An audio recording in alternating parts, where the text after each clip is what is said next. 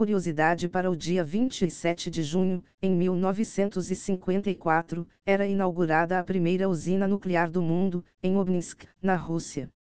E após as notícias de hoje, tenham um maravilhoso dia. A apresentação vazada mostra que a Microsoft pretende transformar o Windows em um sistema totalmente baseado na nuvem, além de segurança adicional, a mudança permitiria entregar serviços aprimorados de IA e responder à ameaça do Chromebook. As informações são do site The Verge. Buscas sobre termos e condições da Netflix disparam em mais de 1500% após episódio A Joan é péssima de Black Mirror. Não vamos estragar a história para quem ainda não assistiu à série, mas ironicamente, logo após sua estreia, a empresa lançou uma experiência virtual chamada You Are Awful, Você é Péssimo, na qual os usuários faziam o upload de suas próprias fotos, autorizando, talvez sem perceber, seu uso para fins comerciais.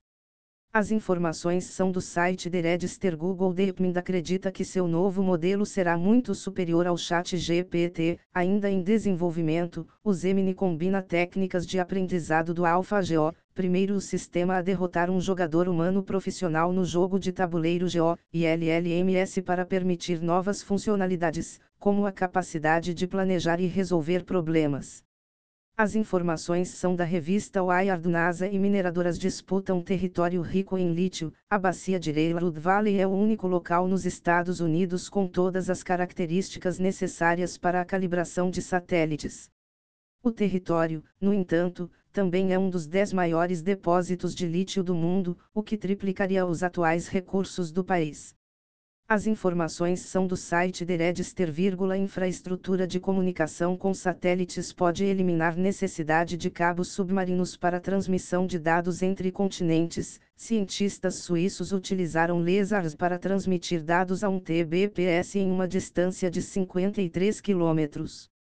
A tecnologia tem o potencial de permitir conexões de backbone muito mais econômicas e rápidas por meio de constelações de satélites.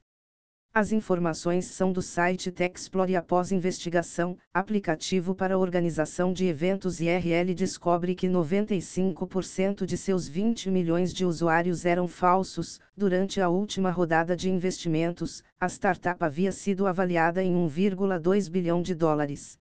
A administração decidiu encerrar as operações do aplicativo.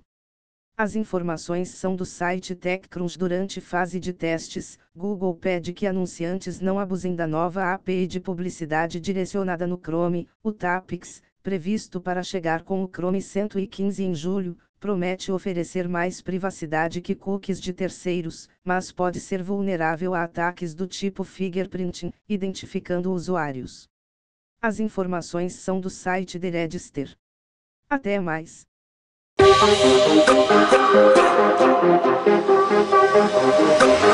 Yeah.